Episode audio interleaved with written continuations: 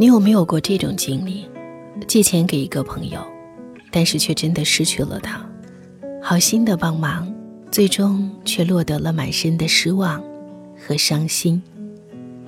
不得不说，钱真的有的时候能够检验友情，或者是爱情。就像今晚要和各位分享的文章，来自作者苏欣，《借钱见朋友》。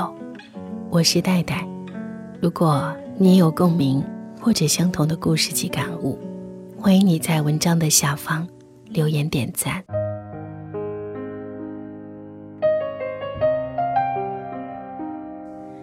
两年前，朋友 Z 和我说，他一哥们儿资金周转不过来，跟他借钱，数额还不小。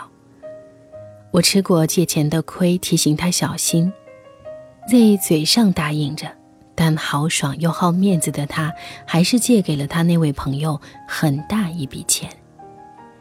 说好三个月就还的，半年过去了，对方虽然经常和他一起吃吃喝喝，但只字不提还钱的事。Z 忍不住在微信上和他说，自己也做生意需要钱，问他什么时候把钱打过来。本来关系很密切的两个人。天天在微信上热聊，可 Z 把这消息发出之后，他那朋友再没有在微信上和他联系过。Z 打电话给他，拒接，过了几天再打，成了空号。Z 很生气，他本是义气之人，当初朋友有难，自己两肋插刀，反过来人家竟然不理他了。Z 怒气冲冲带着几个人找上门，那家伙和他玩起了失踪，家里公司里都找不到，问他老婆是一问三不知，折腾了几个月也没找到那家伙的下落，Z 不得不走了法律程序。当初借给那家伙钱时，Z 一是看两人多年的交情，二是觉得他有公司有别墅，不至于还不起。可当官司真正打起来，才发现，那家伙的别墅早就抵押给银行贷款了。所谓的公司也是租的写字楼，已经亏损到发不出工资了。原来当初那家伙借钱时就是一个局，设好了圈套，等着 Z 去钻呢。可怜 Z 还把他当成了兄弟，毫不设防的被他重重坑了一把。Z 说。两人关系莫逆，想不到，这份友情终究还是赝品，在钱的面前，原形毕露。前段时间有位读者在我后台留言说，他结婚十年了，夫妻关系很糟，老公人木讷，是那种一点都不解风情的人。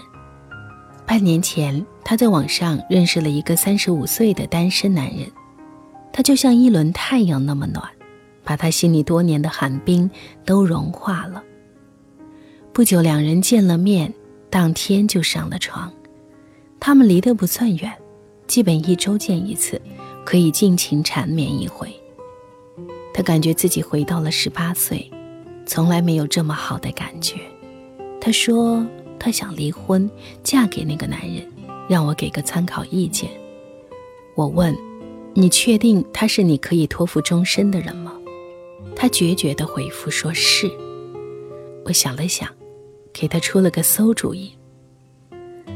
这样，你和他借点钱，也不要太多，数额太大了，不是谁都能承受得起。但他这个年龄没有结婚，应该有点积蓄吧？就说你有急用，以后一定还。你看他怎么说？这个读者消失了近一个月之后。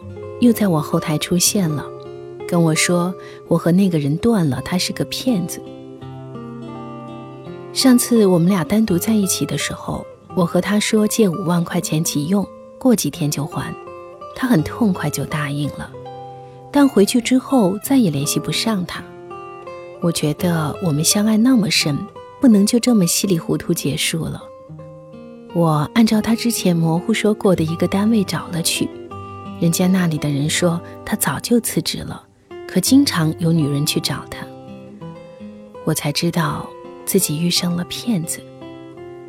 我现在特别珍惜和老公的婚姻，他其实是那种不爱说话的人，对我一直很用心的。我会好好和他过日子，再也不折腾了。我回复他：“祝你幸福，不再迷路。”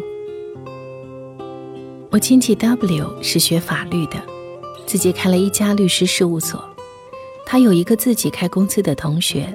三年前邀请他做公司的法律顾问，说绝不会亏待老同学。念着多年情分，W 和他同学达成了口头协议，就给他们公司做了法律顾问。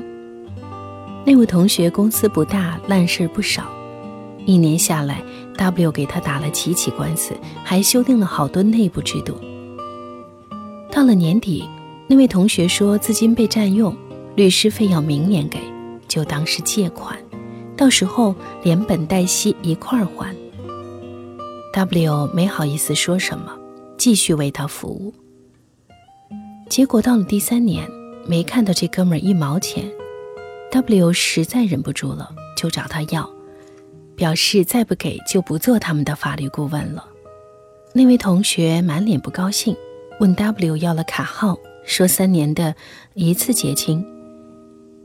转天，W 收到了他同学打来的一万五千块钱，一年按五千给的。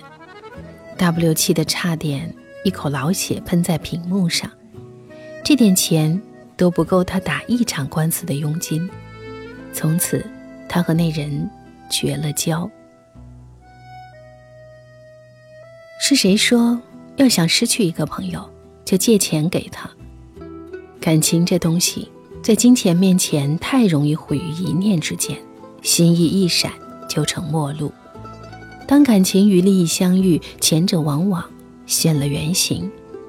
很多时候，钱就是验尾机，能够帮你鉴定是真品还是赝品。其实，无论是友情还是爱情，最好还是不要用钱去检验。钱没有眼睛。却有孙悟空的火眼金睛的功能，总会让那些魑魅魍魉的假感情真虚伪，毫无藏身之所。当然，也会检验出一段真感情，让你收获一个真正的朋友。然而，这世间之交有几人？知己更零落，更多的不过是一种社会活动中的必要社交。如果想让一份情谊保持长久，最好还是，钱归钱，感情归感情。君子之交，其淡如水，直向而求，咫尺千里。是的，只有淡淡的，才能花枝满园，保持长久。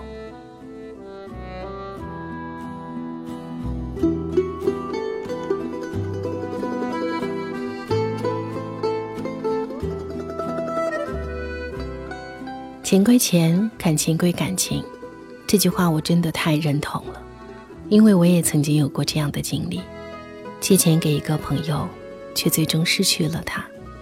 当然不能一概而论，但是所谓的君子之交淡如水，还是这样的感情最能够长久吧。我是戴戴，谢谢你今晚的聆听，更多美文请关注我的公众号“带你朗读”。代是不可取代的代。听完节目，记得早些入睡，晚安，亲爱的。